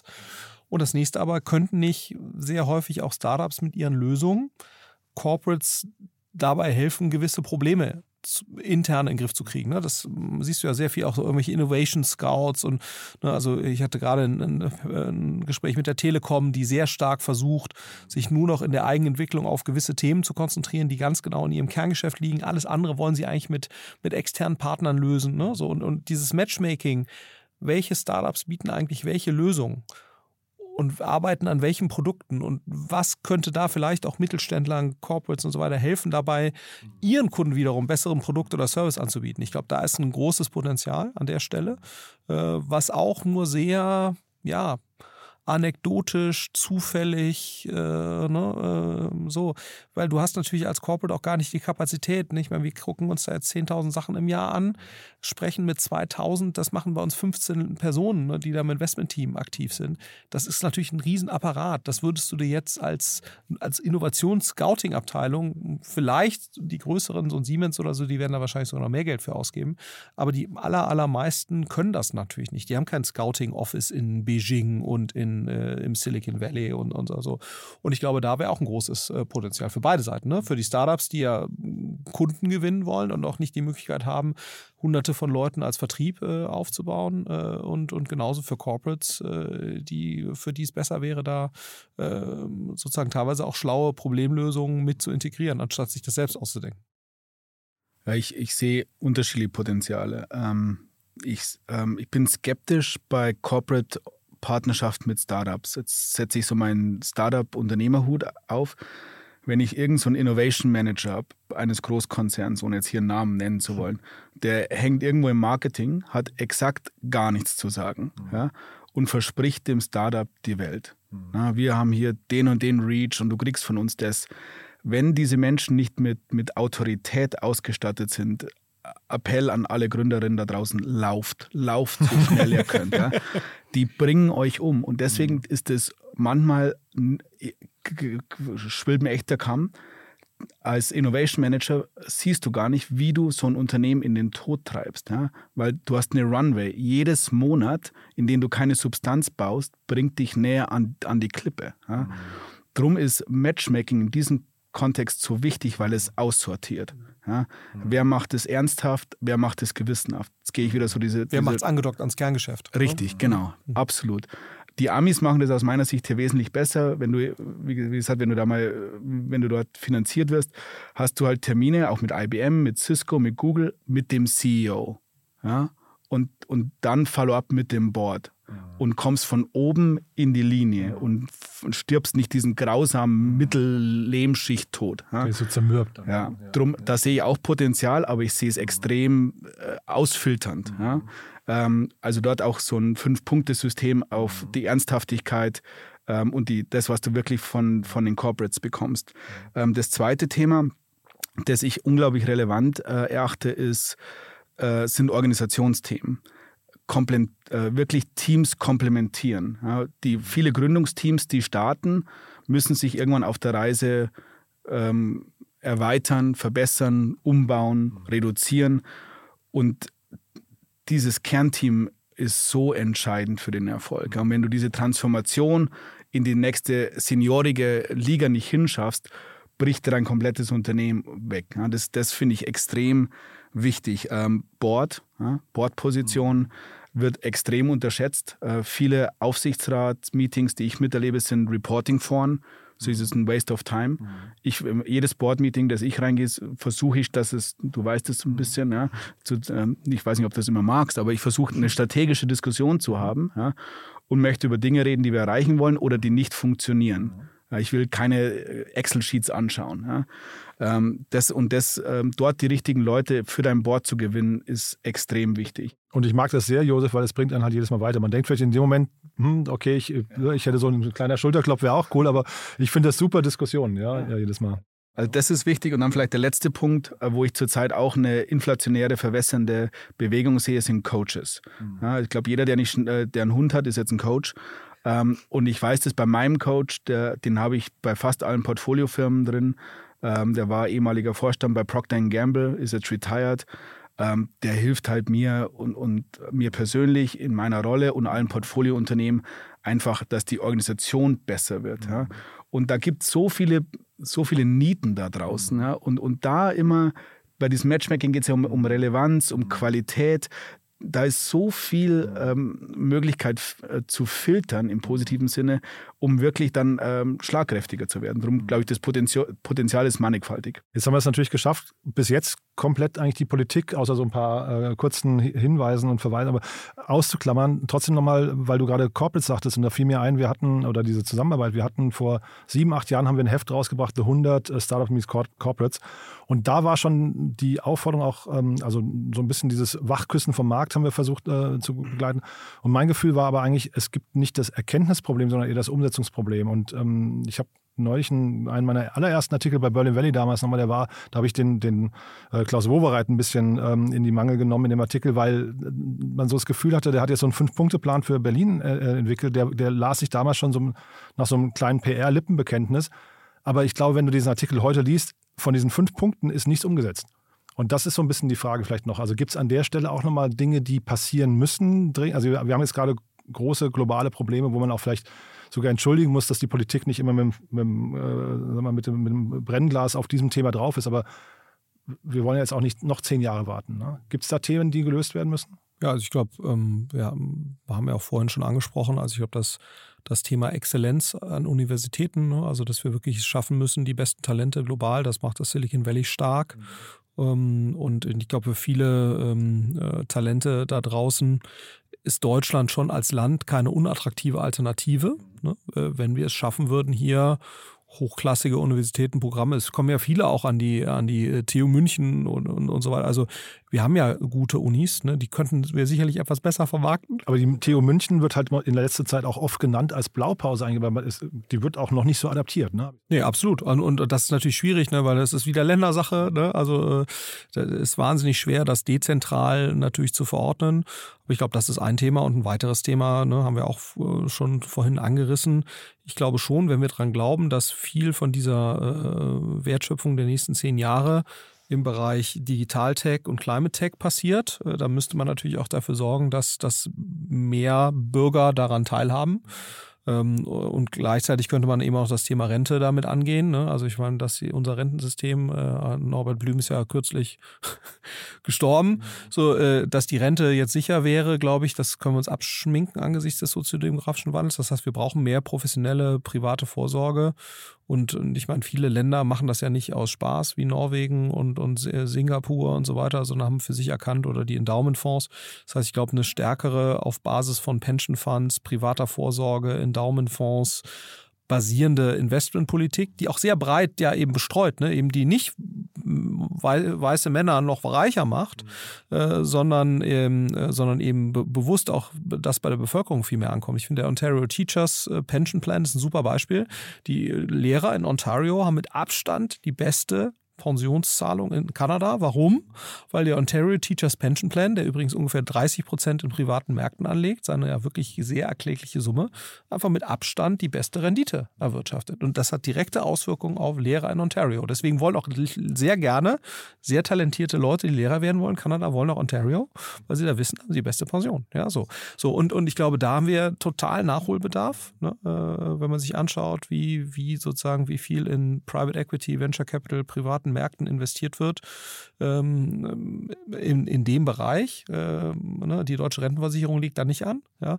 Das zeigt eben, da müsste man eigentlich deutlich mehr machen. Und dann hätte man gleichzeitig noch den positiven Effekt, dass wir sozusagen Innovationsförderung mit eingebaut hätten. Mhm. Ne, wahrscheinlich mit einem europäischen Fokus, weil du ja immer einen gewissen Bias hast, dann auch dieses Geld hier in Europa zu investieren. Ne. Also das kommt dann quasi nochmal frei Haus mit. Und selbst wenn, äh, dann sagen ja viele, ja, wenn die europäischen Venture Capital Fonds besser performen würden oder Private Equity Fonds, dann würden sie ja globales Geld kriegen. Und in Gottes Namen, lass uns das Geld in Asien anlegen oder in den USA, ne? wenn, wenn die europäischen Venture Capital Fonds da nicht mithalten. Selbst dann würden wir zumindest von dem Wohlstandseffekt profitieren. Also das wären mal so zwei Dinge, ne? also Bildung und sozusagen äh, Umbau des Pensionssystems. Äh, das hätte, glaube ich, sehr viele positive Effekte. Das könnte die Politik, ist nicht einfach, ne, weiß ich, also gerade von einem Kapitalgedeckten auf ein, äh, sozusagen auf das Umlageverfahren, wo wir ja gerade stehen oder umgekehrt, das umzustellen, ist nicht einfach, das ist mir durchaus bewusst, aber man muss zumindest mal überlegen, wie es gehen könnte, ne, weil sonst jedes Jahr, was man da verliert, ist nicht gut. Ich, ich, sehe das auch so und da wir für ähm, alles, was äh, gerade ein Problem ist, ein 200 Milliarden äh, Euro Sonderfonds, Sondervermögen, Entschuldigung, heißt es auflegen, könnte man da auch mal einen Testpiloten machen. Ja, und Norwegen, hast du erwähnt, zeigt sehr extrem erfolgreich, was ein vernünftig gemanagter Staatsfonds auch an Rendite ähm, erreichen kann. Ja. Und dann ähm, bin ich auch bei dir. Ne? Das, das wäre quasi ähm, gleichzeitig, das wäre ein Investment-Push ähm, für vielleicht die lokale äh, Infrastruktur, da muss es aber auch vernünftig angelegt werden. Also dann darf es nicht irgendwie Spray and Pray sein und äh, klassisches Antragsteller, ja, was wir jetzt schon haben. Ähm, ich glaube, das ist ein Punkt. Das zweite ist, ich würde äh, unsere Fördergelder anders verteilen. Wir haben ja mit dem Fraunhofer und ähm, anderen Instituten, zum einen Institute, die extrem tolle Technologie manchmal erzeugen, aber vielleicht nicht immer den Brückenschlag in die Kommerzialisierung schaffen. Das würde ich bei den Fördergeldern berücksichtigen ähm, und gleichzeitig ähm, aber vielleicht auch die Förderung ein bisschen anders gestalten, ja, nicht so, wie sie jetzt ist. ESOP, glaube ich, ist ein Thema, das mhm. jetzt äh, rauf und runter diskutiert wurde und, glaube ich, auch klar ist, dass man dort mit das Dry-Income-Problem ähm, lösen muss. Das ist, glaube ich, ein wirklicher ähm, Standortnachteil. Ähm, und ähm, dann, jetzt kommt was, was gar nicht polemisch gemeint wird, aber es wäre echt auch gut, wenn unser Staat funktionieren würde? Also wenn wir eine Wahl vernünftig abhalten könnten, ähm, wenn Behörden... Wir nehmen Berlin auf. Ne? Ja, ja. Ähm, wenn ähm, einfach ähm, Sachen digitaler funktionieren würden, das glaube ich hat auch für junge Menschen einen, einen, Impact, wo sie denn hinwollen, wo sie denn starten wollen, speziell wenn du nicht unbedingt Deutsch sprichst. Ja? Ähm, und glaube, da können wir echt noch mehr tun, was zum einen auf die Attraktivität für uns als Land für Startups äh, einzahlt, auf der anderen Seite äh, uns, glaube ich, auch grundsätzlich als Land nach vorne bringt. Total. Ja, ich würde mir immer wünschen, dass die Politik eigentlich so vor den Startups, also wenn sie eine Rolle spielen sollen, dann eigentlich wie so ein Bulldo Bulldozer vorne weggeht und eigentlich alles, was irgendwie auch regulatorisch und so weiter irgendwie an Problemen entsteht. Dann ESOP ist ja ein gutes Beispiel dafür, was man sich da auch schon wieder die, was nicht, die, die, die Hackenwund rennt, bis das irgendwie Gehör findet und dann umgesetzt wird. Oder ja, also das, das dauert alles zu lang, das ist zu träge, finde ich. Und ähm, da würde man sich so wünschen, vielleicht einfach so ein bisschen jemand, ich weiß nicht, ob es der Habeck sein muss oder so, der dann vorne wegrennt und einfach dafür sorgt, dass die Regulatorik zumindest in den Anfangsjahren nicht das große, große Dilemma werden. Ne? Ähm, ich glaube, mit Blick auf die Uhr, wir müssen zum Ende kommen. Wir haben jetzt schon äh, überzogen, aber ich fand es ein mega cooles Gespräch. Also gerade mit euch beiden, das war wirklich war fantastisch. Ich glaube, wir haben so ein bisschen rausgearbeitet. Ähm, wir versuchen mit Startup Insider zumindest eine, ja, eine Plattform zu bauen, wo auch ganz viele eingeladen sind, hier mitzuarbeiten. Also wir haben viele Startup-Kooperationen, die wir also auch, auch einbringen wollen in die Plattform. Mit Just Watch haben wir eine begonnen, wo wir zum Beispiel dann äh, Filme zeigen wollen, die für, für ähm, äh, Startup-Unternehmer interessant sind. Mit Osterus haben wir jetzt gerade gesprochen, die Gehaltsstrukturen von Standorten zeigen möchten. Wir wollen mit Leaders for Climate Action zusammenarbeiten und so. Also ich will damit nur sagen, wer sich, ähm, wer, wer Ideen hat, wie man mit uns zusammenarbeiten kann, wenn jetzt die Plattform live geht, gerne melden. Wir machen noch ein Second Closing, falls da draußen jemand äh, denkt, er möchte. Wir werden auch die natürlich die Gesellschafter veröffentlichen bei uns auf der Webseite oder auch in der Pressemeldung. Ähm, wer Lust hat, mit uns zu sprechen. Gerne, gerne auf uns zukommen. Ähm, wie gesagt, es ist ein erlauchter Kreis, aber wir freuen uns natürlich über die, über die äh, richtige Erweiterung. Wir suchen Mitarbeiter, kann ich nur sagen, ähm, im redaktionellen Bereich, ähm, äh, gerne auch auf der Plattform und so weiter und so fort. Also gerne da mal vorbeischauen und wir freuen uns natürlich auch über Feedback. Euch beide erreicht man auf LinkedIn wahrscheinlich, wenn man äh, entweder Teil eures Dealflows werden möchte oder wenn man mit dir über alternative Investment sprechen möchte. Ja, oder ich bin ja schon Mitte 40, florian.heinemann at projekt mit c-a.com, weil auf LinkedIn geht man schon mal zwischen dem einen oder anderen Outsourcing-Dienstleister unter. Ja. Ähm, aber E-Mail funktioniert ja wunderbar. Super. Ganz lieben Dank euch beiden. Ja, Toll, dass ihr da wart. Richtig Spaß gemacht. Bin ich auch. Und dann bis zum nächsten Mal. Klasse. Danke, Jan. Danke, Florian. Ciao, ciao. Ja, das waren Josef Brunner und Florian Heinemann und das war unsere allererste Folge von Inside Startup Insider. Ich fand es ganz großartig. Es hätte, glaube ich, keine bessere Auftaktfolge geben können und auch natürlich keinen schöneren Anlass. Vielen, vielen Dank nochmal an alle, die das möglich gemacht haben. Damit meine ich vor allem unseren großen Gesellschafterkreis, den ihr übrigens finden könnt auf unserer Plattform. Wenn ihr die URL eingebt, startupinsider.de slash Gesellschafter, dann seht ihr quasi den gesamten Gesellschafterkreis, alle, die dabei sind. Und äh, ja, vielleicht noch kurz am Rande, wir machen ein Second Closing. Das machen wir unter anderem deswegen, weil uns angetragen wurde, dass wir offensichtlich zu wenig Frauen im Gesellschafterkreis haben. Das war natürlich keine Absicht. Wir haben es probiert, aber es hat bis jetzt wirklich nur in Ausnahmefällen geklappt. Aber wir würden uns natürlich freuen, wenn wir das jetzt quasi in einem zweiten Schritt nachholen können. Das heißt, wenn ihr jemanden kennen solltet, vor allem die bei uns investieren möchte noch, die Tür ist offen, wir sind gesprächsbereit, wir freuen uns über jeden Vorschlag und es wäre natürlich toll, wenn wir diesen Gesellschafterkreis ein bisschen diverser bekommen würden. Dafür vielen Dank an euch für diese Empfehlung und ansonsten natürlich gerne diese Folge weiterempfehlen. Ihr habt es ja gesehen, wir haben uns viel Mühe gegeben. Josef ist extra aus München eingeflogen, um diese Folge aufzunehmen. Dafür auch nochmal vielen Dank, Josef. Und ansonsten euch danke fürs Zuhören. Äh, ich hoffe, es hat euch Spaß gemacht. Teilt gerne, was ihr gehört habt, wenn es euch gefallen hat. Und ansonsten freuen wir uns natürlich, wenn wir gemeinsam ein weites Stück des Weges gehen und ihr uns helft, Startup Insider erfolgreich zu machen und wir im Gegenzug helfen können, die Akteure der deutschen Startup-Szene untereinander zu connecten, mit Business Angels zu connecten, mit Investoren zu connecten, mit Universitäten, mit, mit potenziellen Kunden, mit Journalisten, mit Politikern und so weiter und so fort. Also es gibt so viele spannende Menschen und so viele Startups, die sich untereinander kennenlernen sollten. Dabei möchten wir helfen und deswegen vielen Dank, wenn ihr uns dabei unterstützt.